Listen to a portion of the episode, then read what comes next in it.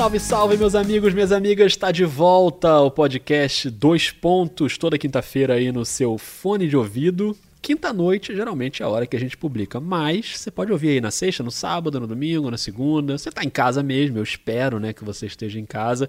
Então fica à vontade para ouvir quando você quiser. Como é que está essa quarentena aí, Rafael Roque? E aí, Rodrigão, beleza? Cara, tudo na paz. E aí, galera, tranquilidade? Tudo, tudo na paz. Tudo na paz em casa. A gente tava conversando, né? Produzindo, trabalhando muito, mais do que se bobear fora da quarentena. É, mas eu espero que a galera realmente esteja em casa também e podendo curtir outras coisas, né? Tirar coisas boas da, desse período em casa da quarentena.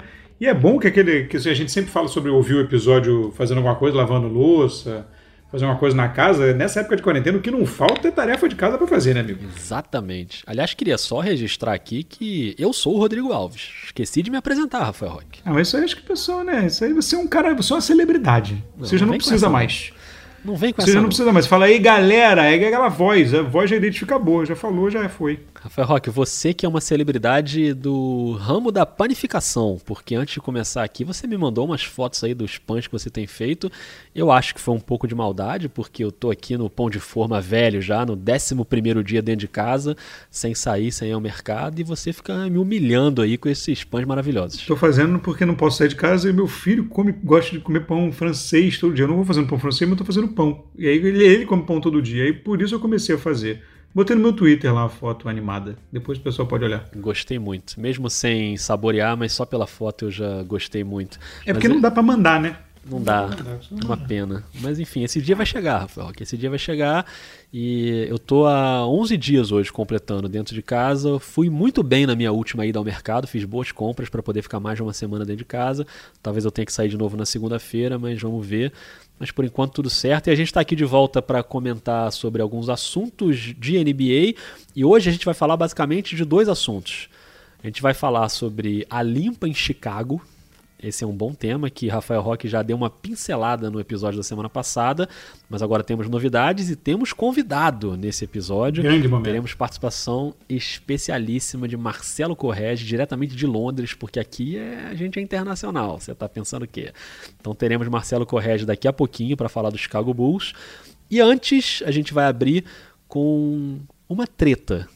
Treta é uma palavra que você gosta, Rafael Roque, ou é muito paulista para você? Cara, eu, uso, eu não tenho muito essa coisa do regionalismo, não, mas eu, eu uso. É, treta é legal, né? Treta é legal, treta é legal. né? Tudo bem. Furdunço. Furdunço é melhor. Furdunço, eu gosto de furdunço. É, gosto de furdunço. Então vamos no furdunço. No fim do episódio a gente vai dar uma passada pelos temas do coronavírus, as atualizações, coisas que aconteceram, mas a gente começa com o furdunço. O furdunço até tem um pouquinho a ver com o coronavírus também. E foi uma sugestão da Yali, a Yali que é de Goiânia, em Pernambuco e ela mandou no Twitter pra gente essa sugestão pra gente falar sobre a briga entre Rudy Gobert e Donovan Mitchell e os atletas curados do Covid-19. Então, cara, que coisa, né? Os dois estão curados, obviamente, tá todo mundo bem, tá todo mundo da NBA tá bem a princípio, mas teve essa questão aí do Rudy Gobert, se você bem lembra, o Gobert foi o primeiro jogador da NBA anunciado com o coronavírus e teve aquela questão dele passar a mão nos microfones dos repórteres e depois os jogadores do Utah Jazz falaram, né, em off que ele não se comportou bem no vestiário, que ele estava tratando como chacota. O Gobert depois se desculpou, inclusive se comportou muito bem, com solidariedade, fazendo doações, fez um texto super consciente, mas o comportamento dele no início foi ruim e o Donovan Mitchell também foi contaminado. Não dá para dizer 100% que foi o Gobert que passou para o Mitchell, pode ter sido o contrário. Né? A gente nunca sabe é, quem, de onde surgiu ali a contaminação. Mas o fato é que os jogadores do Utah Jazz ficaram bravos com o Gobert, isso foi notório. E o Donovan Mitchell, que é uma das grandes estrelas do time, ficou muito bravo e tá bravo ainda. Então o Utah Jazz está nessa situação aí de tentar resolver uma situação em que os dois principais jogadores do time não estão se falando por causa dessa situação do coronavírus. Tá bom de treta para você, Rock? É, treta pandêmica. Né? treta pandêmica. Que momento. Não, cara, que situação, né? Como se já, como se já não precisar, já, já não houvesse problemas demais é, no mundo. Mas isso é uma, é uma consequência é uma coisa esperada até, né? Que, que eu, eu, eu, confesso que no início eu tava um pouco assim, falando, cara, eu ia estar tá muito revoltado com o Gobert, assim, com a postura dele, porque é mais ou menos o que as pessoas hoje sentem para quem defende o confinamento ao ver pessoas na rua, sei lá, fazendo atividades ou, sei lá, sentado num, em algum lugar, nem tem mais bar aberto, né? mas assim, sabe, fazendo alguma coisa na rua, você fica meio revoltado, né? Assim, cara, essa pessoa está se expondo, é, complicando o ambiente e eu estou aqui confinado em casa.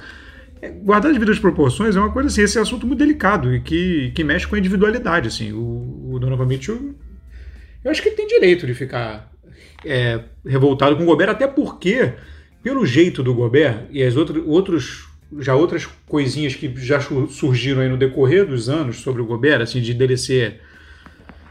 Eu acho que ele deve, dele ser meio. É, como é que é a palavra que eu posso usar? Mas um pouco abusado. Às vezes, numas brincadeiras, nos tratos, assim, cara, isso já deve ser, na verdade, a gota d'água de, um, de, um, de umas bombas que já estavam para estourar, né? Assim, é, então, acho que é, o pessoal está com muito tudo aflorado, né? Os sentimentos, as emoções, enfim, acontece. Agora, uma coisa muito importante que eu queria propor, eu adoro propor essas coisas no meio do episódio, você sabe disso, né?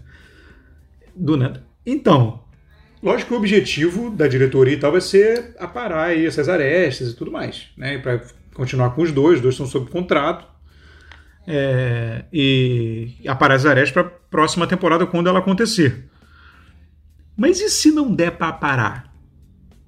Você troca quem? o Rafael Roque não tem nem 10 minutos de episódio, você já me bota nessa roubada, é isso mesmo? não, porque assim, se, vai que. Né, a intenção é botar lá numa mesa, todo mundo conversar, não sei o quê, vamos lá. Mas e aí? Não, não quero, não jogo mais com esse palhaço. E aí? Mas então, o quê? Eu, eu acho realmente que a coisa vai ser resolvida, né? Até porque vai ter tempo ainda para resolver, tem muito tempo para conversar, porque a NBA não tá nem perto de voltar. Então vai dar para eles aparar essas arestas aí tranquilamente, acho que vai ficar tudo bem. Mas eu gosto do desafio de ter que escolher, fazer essa escolha de Sofia entre Rudy Gobert e Donovan Mitchell, e se o clima ficar pesado demais e se o Utah Jazz ficar pequeno demais para os dois, quem a gente mandaria embora numa troca? E eu tava pensando aqui, que, cara, os dois, obviamente, são muito bons, né? O Donovan Mitchell é o cara do desafogo ofensivo, o Gobert é o cara da, da força defensiva. Para resumir os dois de forma bem superficial, porque eles são mais do que isso. Mas eu acho que se eu tivesse que escolher entre um e outro para ficar, eu ainda ficaria com o abusado quinta série Rudy Gobert. Porque, primeiro porque ele defensivamente é um dos melhores da liga, né? Melhor defensor do ano já, mais uma vez. E é um cara que muda a maneira como o time adversário te ataca. As pessoas ficam com medo de passar por dentro do garrafão e infiltrar. Então muda a dinâmica ofensiva do time. Acho que poucos jogadores da NBA conseguem fazer isso. E o Donovan Mitchell, apesar da usina de talento que ele é, e super atlético, e, e já foi decisivo em vários momentos, mas ainda é um jogador em evolução. Eu acho que o Gobert hoje é um jogador mais pronto. Eu hoje coloco o Gobert na quadra, eu estou satisfeito com ele. Claro que está em evolução também. Uma, uma das evoluções que ele teve nessa temporada foi inclusive ofensiva, de se movimentar mais no ataque, pegar a bola na cabeça do garrafão e bater para dentro, coisa que ele não estava fazendo muito. Mas o Donovan Mitchell ainda tem umas tomadas de decisão que me parecem imaturas num nível em que ele não deveria mais estar. Tudo bem que ele é muito novo, mas ele já tem uns aninhos de liga aí e eu acho que ele já devia ter evoluído a um ponto de tomar decisões melhores no fim. Ele estava fazendo uma boa temporada, acho que é parte do processo de evolução dele. Volto a dizer, adoro o Donovan Mitchell, gosto de ver jogar, gosto da maneira como ele joga, acho que ele é muito útil para o Jazz. Não me livraria de nenhum dos dois, obviamente, mas se tivesse que escolher, por causa dessa questão de não ter certeza absoluta ainda, não ter 100% de certeza que o Donovan Mitchell vai ser um grande craque, e achando que o Gobert já é um grande craque, se a gente pensar principalmente na defesa, eu fico com o Gobert. E agora a bola tá contigo, Rock. Então, eu adoro quando a gente discorda. É, eu, então, eu, eu, eu, eu, reconheço o valor do, do Gobert e tudo mais. É, o que eu tô. Eu fiquei tentando pensar nisso de uma forma, digamos, um pouco mais fria. É, assim, o Gobert tem, o Gobert tem 28 anos, vai fazer 28 anos, né? Ele já tá ali no. no já indo no, no, no Prime, né? Digamos assim. E ele tem 25 milhões de contrato esse ano e o próximo. Essa temporada é a próxima. O Donovan Mitchell está no fim do contrato de calor ainda. É, então, assim, ele somado os próximos dois anos, o Donovan Mitchell tem 9 milhões. Então, é, além do, da questão financeira aí, né? Você você tiraria, obviamente, um cara de mais peso dentro da sua folha no Rudy Gobert, você tem, você tem a possibilidade de conseguir um bom retorno no Gobert pelos, pelas coisas estabelecidas que ele tem. Né? Defensor do ano, dananana, tudo mais. Isso compensa um pouco a depreciação de valor que hoje em dia um pivô tem. Se você for parar para pensar, é, por exemplo, no, no, nos retornos recentes de pivô, até usando o exemplo do, do Houston, por exemplo, que eu o Capela, o Houston conseguiu é, o, o Robbie conseguiu o Covington, praticamente, pelo Capela. O Covington teve que dar escolha de draft. É, então, assim, pivô é uma coisa que está barata na liga. Mas como ele tem uma. Como é que diz? Uns recordes pessoais, umas, é, umas, umas características muito específicas, ele teria um valor talvez mais alto. Daria, conseguiria um valor de retorno alto. Num cara que está custando muito e já está chegando aos 28 anos. O Donovan Mitchell se comprometendo a ficar, é um cara que vai fazer 24 e ele tem talvez mais chance, ele tem um teto mais, mais alto, né? O, o, o Rudy Gobert não tem condição de levar uma franquia a um, a um patamar altíssimo.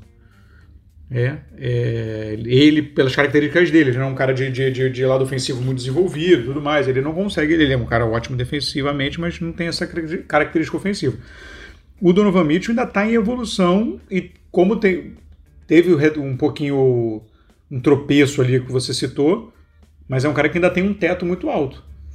É, além de, além da, da, das características da liga mesmo, né? É, talvez seja mais fácil você abrir mão de um pivô elite do que de um, um armador, um 1-2 um, de elite. Que o Donovan Mitchell ainda não é, mas pode se, se tornar né, de elite. Então eu ficaria com, com Donovan Mitchell e reestruturar, reestrutura, reestruturaria esse dinheiro do, do salário do Gobert em outras peças. Eu quero uma tréplica. Vamos lá. Vamos lá. É o seguinte, eu acho, eu, claro que você você devia, inclusive, participar do podcast Conta Corrente, que nem existe ainda, mas a Globo News podia criar e te chamar, porque você domina essa área da grana e eu não tinha pensado por esse aspecto da questão do contrato, nem sabia como é que estavam os contratos dos dois. Faz sentido isso que você falou.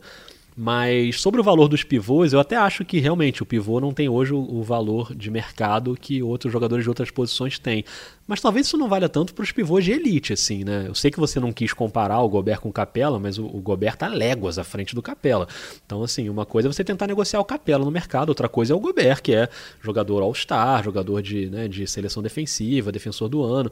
Então, acho que é um pouco diferente. Acho que esses caras, Embiid, Jokic, Carl Anthony Towns, Gobert, são pivôs de nível muito alto. Então, eu imagino que seria possível é, você conseguir ali alguma coisa, mas é, a questão é, o, o resumo do que eu penso é o seguinte: eu acho mais fácil você conseguir outro Donovan Mitchell do que conseguir outro Gobert na NBA.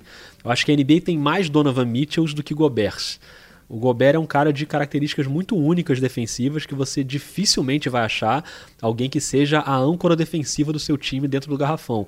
Acho que você, para substituir isso, é dificílimo, talvez impossível na posição. Você teria que reestruturar o seu jeito de jogar. Agora, um jogador explosivo, de pontuação, um cara que seja atlético, que pontue, que jogue no perímetro, eu acho um pouco mais fácil de conseguir se você for em busca de mercado, inclusive desenvolvendo jovens jogadores e tal. Por isso que eu achei que, que eu ainda preferia manter ali o Gobert e tentar uma, uma reestruturação menos radical e buscando ali alguém parecido com o Donovan Mitchell. Mas eu, sinceramente, ainda acho que essa situação vai se resolver e que vai ficar tudo bem. É porque eles não podem dar um abraço agora, né? Porque quando eles puderem dar um abraço, acho que vai rolar um abraço e vai ficar tudo tranquilo entre eles dois. É, não, é. é só para só para reafirmar, assim, eu não coloquei nem próximo no patamar do Gobert e do Capel, só falei de posição. Sim, sim. Assim. É, e, mas eu também não acho, por exemplo, que o, que o Gobert, apesar dele ser melhor em defesa do que esses nomes que você citou, ele não está também no mesmo patamar, para mim, do Jokic, do, do, do Embiid, ele não está. Pela questão de que ele não tem os dois lados da quadra. Entendeu? Tudo bem que o Jokic também não tem assim, a defesa do Jokic, mas, mas o Jokic tem muitas qualidades ofensivas que você consegue botar um time ali dependendo mais dele. Talvez eu esteja, eu esteja minimizando o efeito de defesa nessa minha análise, mas eu, eu ficaria mais seguro.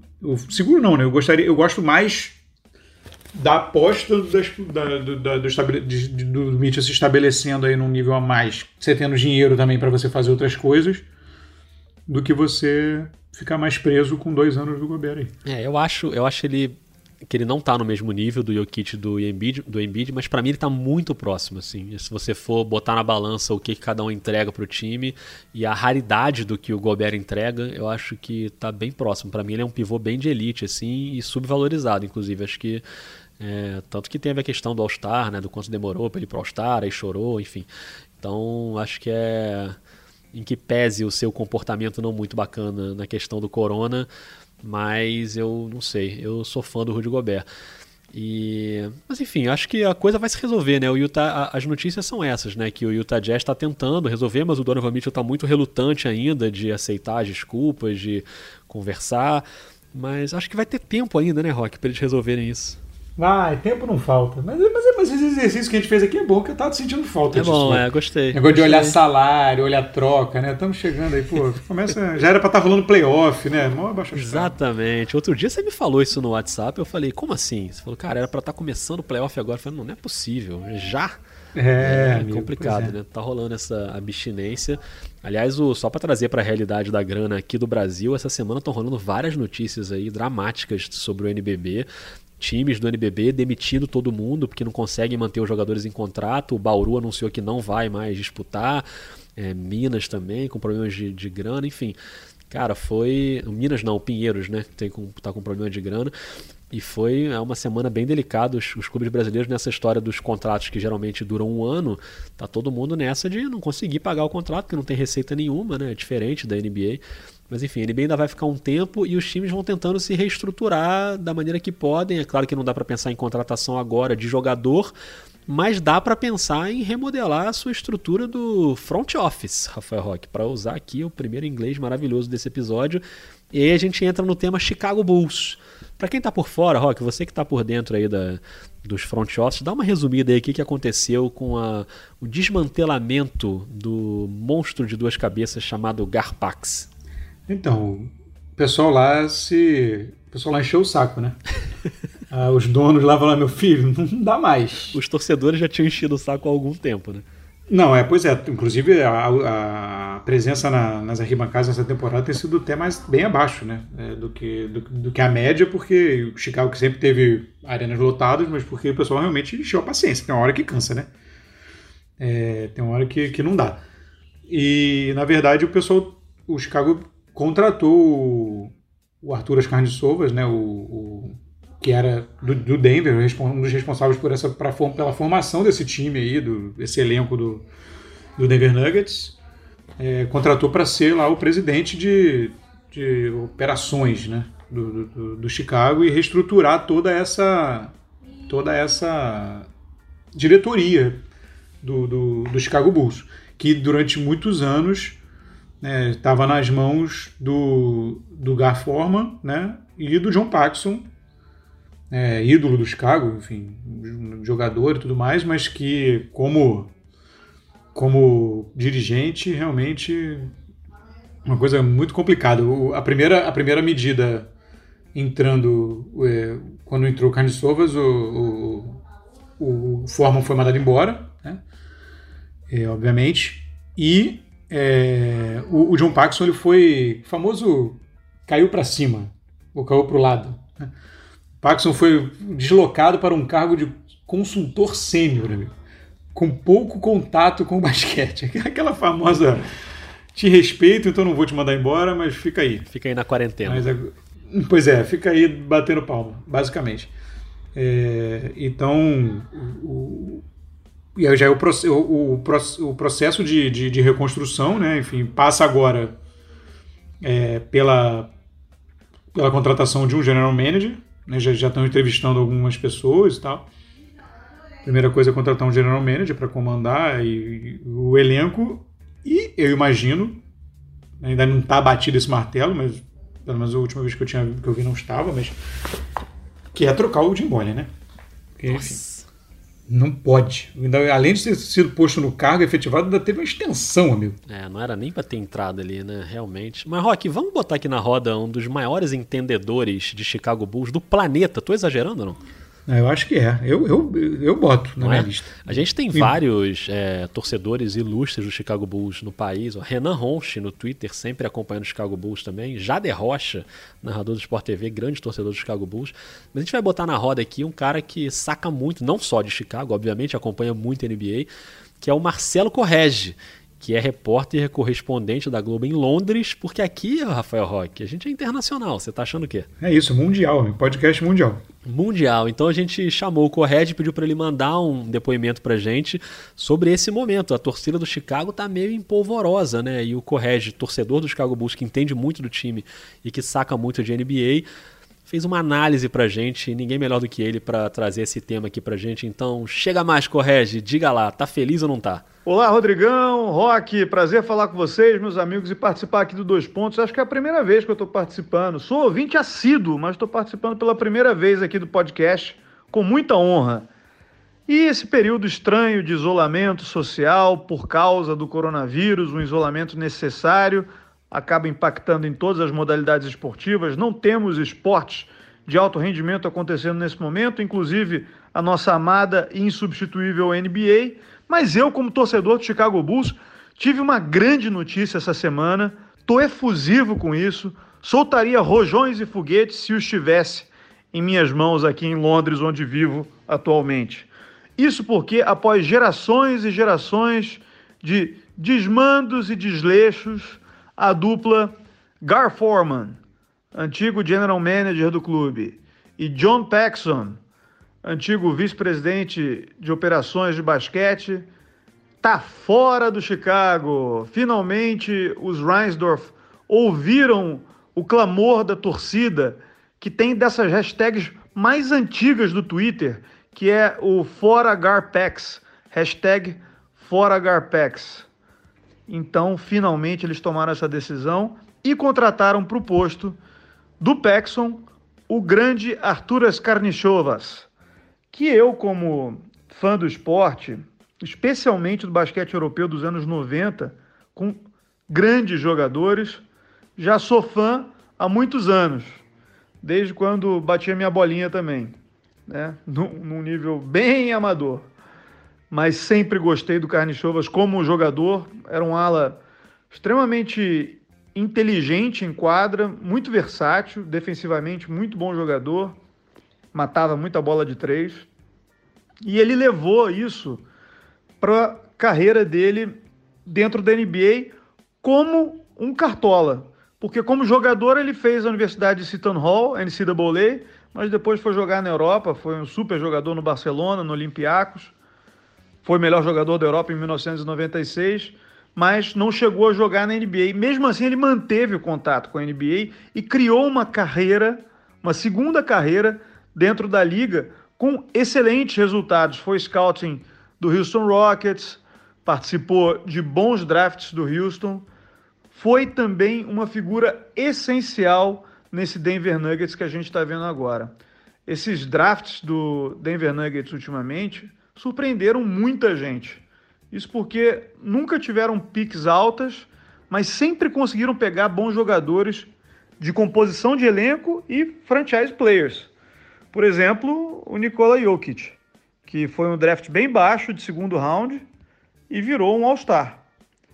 Ele certamente, pelos atributos físicos, não chamava muito a atenção dos scouts normais da NBA, mas o Carnichovas, com esse olhar um pouco mais preciso para esse tipo de jogador europeu, conseguiu fazer aquela escolha ali. E teve também não apenas uma participação forte no Denver Nuggets em relação à escolha de jogadores vindos da faculdade, mas em relação à organização do clube, a composição de comissão técnica, eu acho que ele foi muito eficiente nesse sentido e acho até por isso que o Mike uh, Reinsdorf, que é o filho do Jerry Reinsdorf, dono do Chicago Bulls, disse nessa semana que ele é o melhor do cargo dele na liga. Eu discordo um pouco. Acho que o Masai Ujiri é o número um dos executivos de basquete da NBA, incontestável, eu diria. Mas o Carnichovas, crescendo muito nos últimos anos, está ali no top 5. é um cara muito eficiente, de bom trato com os jogadores, pelo que eu leio e pelo que eu escuto. No início do ano, inclusive, eu ouvi o podcast do Hoje, do, do Adrian Wojnarowski, o super repórter, insider da NBA, que dá todos os furos aí. E ele dizia, numa entrevista com o Carne Chovas, tudo isso que a gente já tinha uma impressão de fora. E ouvindo o Carne Chovas falando ali com hoje, naquele momento, eu realmente fiz a minha ideia sobre ele como dirigente. E aí, depois de tantos anos pedindo a saída do Gar Forman, pela inoperância dele no cargo, ele até era um cara bom de draft, mas ele era muito inoperante no dia a dia. Ele é o cara que permitiu vários conflitos dentro do Chicago, dentro do elenco, permitiu a mão leve do Fred Hoiberg quando foi técnico do Chicago. Ele não soube interferir nos momentos de problemas de vestiário ali. É, lembrando que o Chicago teve brigas do Mirotic saindo no soco em treino no Advocate Center, que é o ginásio perto ali do United Center onde o Chicago treina, saindo no soco com o Bobby Portis, é, enfim, vários problemas, que são problemas de administração diária. E esse nem vai ser o ponto de atuação mais forte do Carnichova, já que ele está procurando um general manager ali para o Chicago para substituir o Gar Forman, que ele mesmo demitiu, já empoderado no posto que ele tem agora, substituindo o John Paxson. Bom, John Paxson, que o Correge citou agora, Rock, é, eu dei uma pausa aqui porque mexe um pouco com o meu emocional. Como você sabe, eu não tenho time na NBA, eu sou profissional, né? Mas já tive. Já tive time e era o Chicago Bulls na minha adolescência. Inacreditável. Não, Rock, você não acredita em mim, mas é verdade. Eu não tenho time hoje. Mas o Chicago Bulls era o meu time da adolescência. E quando o Correge fala no John Paxson, e você citou o John Paxson também antes como ídolo do, do time, eu me lembro, já contei aqui essa história da final de 93, que é decidida com aquela bola de três incrível do John Paxson contra o Phoenix Suns, do Charles Barkley. É a bola do título, né? Depois tem uma jogada de defesa ainda, mas o, o Paxson é que define aquele jogo. E eu saí correndo e gritei na janela e pulei no corredor. Então é um momento que que mexe com o meu coração, Rock. Você não acha justo isso? Eu acho justíssimo, eu acho justíssimo, eu entendo. Eu entendo, entendo perfeitamente, porque já, todos nós temos esses momentos, né? Se nós que lidamos bem com a nossa nossa paixão clubística, temos isso. Imagina você que é essa coisa do coração reprimido, que fica negando essa torcida. É uma coisa inacreditável. Uma negação. Mas eu quero ouvir mais do Correge sobre o John Paxson, porque tem essa história, né? O cara é um ídolo do Chicago, mas como dirigente tinha todas essas questões. Então volta aí, Correge, fala mais sobre o Paxson. O Paxson é um ídolo do Chicago, foi essencial nas primeiras conquistas do Bulls, no primeiro tricampeonato, mas acabou o tempo dele ali, não dava mais e fica a memória do bom jogador e de bons momentos dele como gestor, mas depois ele perdeu completamente a mão e parecia não ter muito interesse pela franquia, que era algo que refletia um pouco a impressão que a torcida do Chicago tem do dono da franquia, o Jerry Reinsdorf. Mas o Mike Reinsdorf, mais novo, assumindo o papel do pai, parece ser mais presente, parece ter tido uma participação muito forte na contratação do Arturas Carnichovas. Então o que eu espero é o seguinte, mais organização, mais disciplina dentro do clube. Eu imagino que o Chicago fique com o Jim Boylan nesse momento, mas não vá ficar com ele para o futuro. Então é outra boa decisão, que o Boylan me parece um treinador muito mais de high school, college no máximo. Eu não vejo ele como treinador de NBA pelos métodos dele, que são muito antigos, pelos tipos de jogadas que ele opta, tanto defensivamente quanto ofensivamente. Então, eu acho que ele vai fazer uma reestruturação muito grande ali. E espero que seja com o nome que está sendo especulado para General Manager, que é o Michael Finley, que foi um super jogador. Eu lembro do draft dele, estou ficando velho mesmo, 1995, para o Phoenix Suns. É um cara que foi um estilo do draft, ele foi 21 do draft de 95, mas rapidamente se tornou um ótimo jogador em Phoenix, em Dallas, em San Antonio, virou um All-Star e é um cara que tem Illinois ali no peito. É nascido no estado de Illinois, é torcedor do Chicago Bulls certamente pelo histórico, pela criação dele, e é um negro ali num posto de comando do Chicago. Então eu estou torcendo muito para que esse negócio seja fechado e o Arthur Carnichovas seja o diretor e o Michael Finley o cara abaixo dele, general manager, tomando conta do dia a dia do Chicago Bulls para que dias melhores venham no futuro. Desculpe-me pela falação, mas é Chicago Bulls, é coração falando mais alto. Um abraço, meus amigos. Prazer falar com vocês. Muito bem, maravilhoso. Marcelo Correge, não é todo dia que a gente tem essa honra de contar com um cara do tamanho do Correge aqui, que a gente fica muito feliz, a gente admira muito o trabalho dele, não só em relação ao esporte, né, que ele é brilhante, mas na cobertura, que é muito difícil, né, que está sendo feita agora do, do Covid-19, então tem muita gente do esporte que está também deslocada para fazer isso. O Corrégio, como correspondente internacional, inevitavelmente entra nesse tema, mas a gente agradece demais a ele. Rafael Roque, somos internacionais oficialmente. Demais, sensacional. Muito obrigado, Corrégio. E super em cima da hora, né? A gente pediu super, sim, super em cima da hora, preocupado de, de não atrapalhar muito lá. Enorme na carreira e no tamanho, né? Que o Correia é enorme. Ele é joga grande. basquete Ele é e tudo grande. mais. Ainda tem isso, ainda joga, né? né? Joga basquete e tudo mais. Agora, e além disso tudo, né, amigo? Porque assim, eu falo carne sovas, né? Porque eu sou aqui. Nasci em Niterói, carne sovas. Assim, o Corrégio, cinco línguas, sei lá quantas línguas o Corrégio fala, russo. Aí ele mete um carne show, cheio de sotaque, cheio de, de entonação, coisa espetacular. É uma sofisticação que a gente não tem, Rafael Roque. Então a gente Não, não tem, tem. que Eu mesmo- é, simplesmente aprender com isso, né? E é do jogo. Mas é isso, Correge, volte sempre, sempre um prazer contar com a tua análise aqui. E agora, nessa reta final, a gente vai só dar uma passada aqui pelos temas do coronavírus para dar uma atualizada nas notícias. A gente até conversou sobre isso ontem, né, Rock? Como é que a gente estruturaria esse episódio, se a gente abre falando do coronavírus. Mas é um assunto também que é necessário, mas muito pesado, né? Então acho que foi bom a gente ter falado mais de basquete, né, de NBA mesmo nesse início. E agora sim a gente vai só dar uma passada aqui para a galera também ficar por dentro do que está rolando sobre a pandemia, né? É isso, é isso. Os assuntos aí que rolaram na última semana, né? Enfim. Enfim, vamos começar logo. Eu quero tirar isso do caminho. Assim, O pior logo assunto. Pela, é, pois é. Infelizmente, a notícia muito triste do falecimento da mãe do Carl Anthony Towns. Nossa.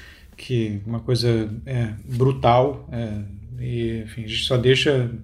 Né, ele não vai ouvir, mas a gente deixa aqui o nosso nossa solidariedade, nosso, nosso abraço, força nesse momento, imagino, dificílimo, né? É uma pena, ele já tinha gravado aquele vídeo, né, falando da situação da mãe que estava em coma, enfim, e, e ela não resistiu, infelizmente. É uma pena, né, porque a gente falou aqui que os jogadores da NBA estavam protegidos até certo ponto, não tinha nenhum caso novo, mas tinha esse caso pendente da mãe do Towns, que infelizmente não resistiu. Pra mim acabou sendo ainda mais doloroso porque eu tinha falado isso aqui, né, no videogame, eu tô jogando com Memphis a temporada e começou o playoff e a minha série foi Memphis contra o Minnesota e foi uma série que foi o jogo 7, porque eu sou meio ruim e não consigo ganhar os jogos direito. Então precisei de 7 jogos. E aí foram sete jogos com o Carl Anthony Towns seguidos. E eu ficava lembrando, né? Da, quer dizer, eu tô aqui brincando no videogame e ao mesmo tempo com essa notícia super triste da mãe dele. Enfim, uma pena realmente. A gente torce para que casos assim aconteçam menos, mas a gente sabe que é uma situação muito grave. E, e o presidente Trump, que começou negando a pandemia, depois se tocou da gravidade. Os Estados Unidos hoje numa situação muito grave, mas a gente tinha falado isso aqui no episódio anterior, como ele vinha pressionando, e ele pressionou mais. Falou que as ligas de esporte têm que voltar porque os americanos não conseguem viver sem as ligas esportivas.